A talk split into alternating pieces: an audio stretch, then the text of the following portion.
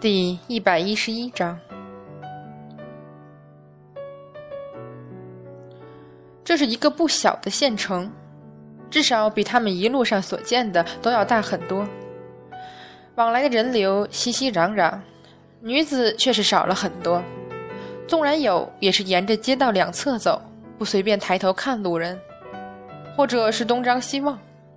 穿着丫鬟衣裳的年轻女孩子。不少轿子行在路上，使得人流更是拥挤。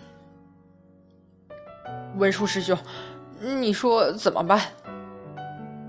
不耐烦的望一眼，能怎么办？继续跟。但是师尊，急有什么用？我是想，师尊就是再糊涂，也不至于当面和红军老祖过不去。那很难说。好了，普贤师弟不是刚刚来说了吗？听天兵说，路亚道君在瑶池跟老祖对上了，这会儿去，只怕是添乱。咱们可再没什么能输得起的。三界都看着瑶池呢。不过清虚师弟，你说这杨戬到底在想什么？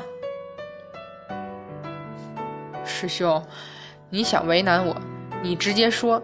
用得着这样问吗？你，唉，无言以对，只有顿足。啊！一声断然厉喊，吓得半条街的人都望过来了。远远坐于一家酒楼之上，正用手拨弄着那碟一点都不好吃的米糕，牙来揉去，再撕再戳。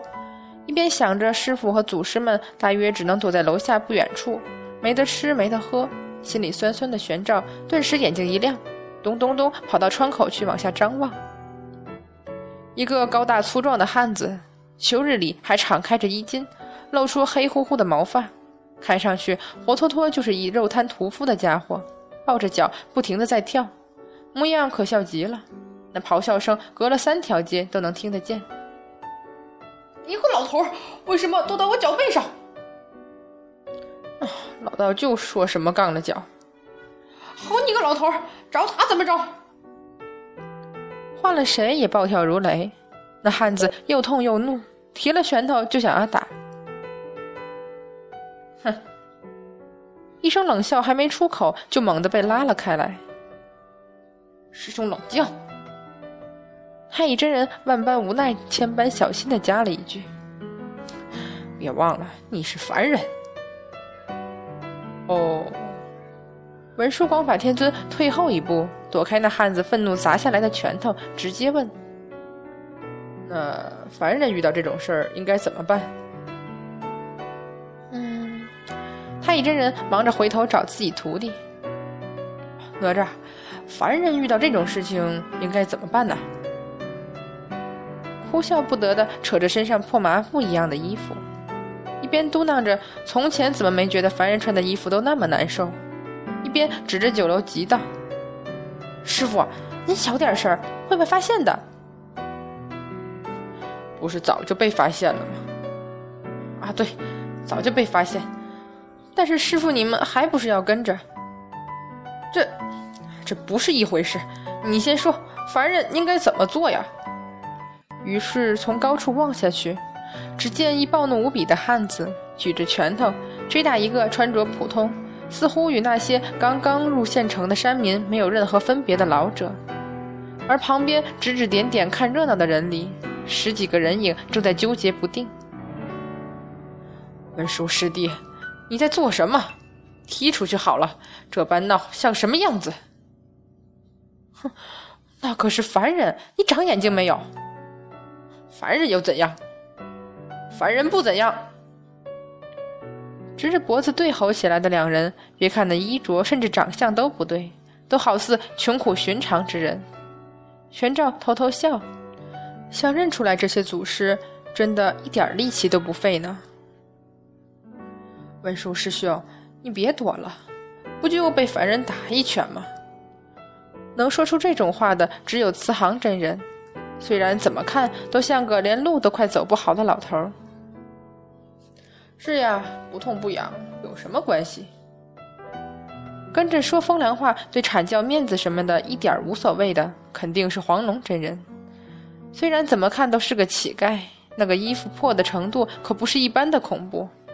或者街上都有凡人怀疑，如此寒意，这乞丐怎么还没冻死？居然还有力气说话。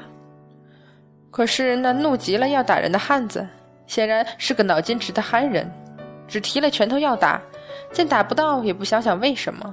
更加锲而不舍地追上去。凡人这时候到底该怎么样啊？急得跺脚的太乙真人看到傻眼的哪吒，喃喃：“那那弟子也不知道啊。”趴在栏杆上往下望的小姑娘怎能不笑？怎忍得住不笑？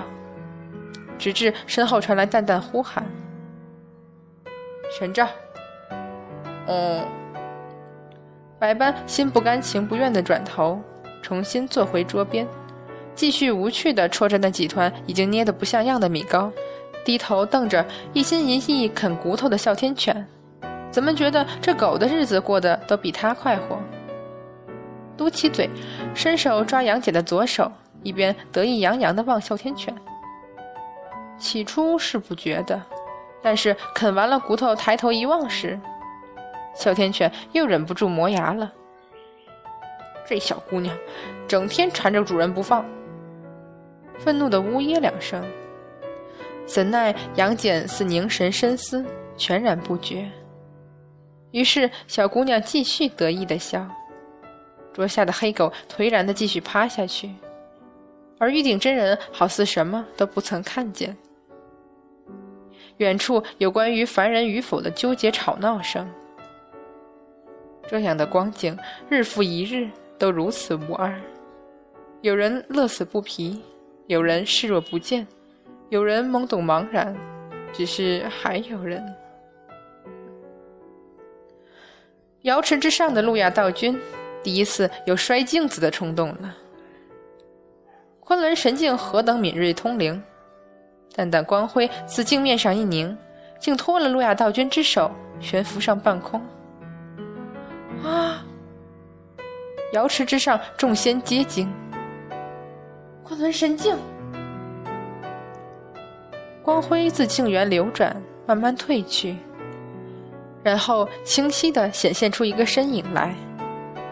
就在那酒楼下，站在檐下的阴影里，看着外面的哄闹。先是衣角的粉色，然后是手中所握那柄精巧的短剑，雕着细美的花纹。其他神仙只觉得眼熟，嫦娥惊愕中尚未辨明，孙悟空却先嚷起来：“嘿嘿，这不是小狐狸吗？”啊！众仙纷纷侧目惊觉，那个总和沉香在一起的小狐狸精，爱看热闹似乎是凡人的天性，人越来越多，在一片笑声嘈杂里，默默而望。后退一步，握剑的手颤了颤，猛地一转身，没入人群中，只能看见那粉白的衣边和淡黄色的衣绦带过的痕迹。这小狐狸怎么忽然出来了？路亚道君喃喃，猛地朝红军道人望过去，似笑非笑。这三界之中，众生之局，悲喜惆怅。且当做玩笑一场，看着便是。于是怒意一分一毫自路亚眉间敛去，最后漫不经心的伸手，将昆仑神镜放回袖中，一边懒散开口：“道兄好手段，小道还以为总要十年八年的，道兄才肯让这好戏开演呢。十年八年。”老道士不在乎，但是某些知道了真相的人，怎能等得下去？道兄说的不错，十年八年，是不是活着都难说。既然还有用，道兄自然不能让他轻易死了。红军道人一展眉：“这个路亚，三番五次，什么不能说，就偏偏说什么。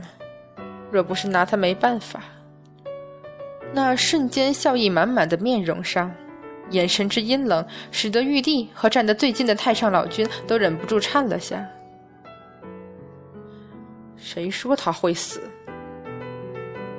难道他不会死？”路亚道君点头，佯装恍然道：“哼，说不准道兄这次运气好，能得偿所愿。”瑶池众仙都惊得瞪大了眼睛，看着路亚道君煞有其事的一边点头，一边怪异的装恍然。再望那端坐不动、气得连手指都微微颤抖的红军道人，险些咬到了舌头。这不怪他们。真的不怪他们。虽然没见过那小狐狸，可诸家神仙的印象都深着呢。小玉有一双清澈的美丽眼睛，笑容明朗。即使后来追上瑶池要打要杀的，能跟孙悟空拼个半晌，这份法力的确让神仙惊讶。不过更惊讶的还是那小狐狸的容貌。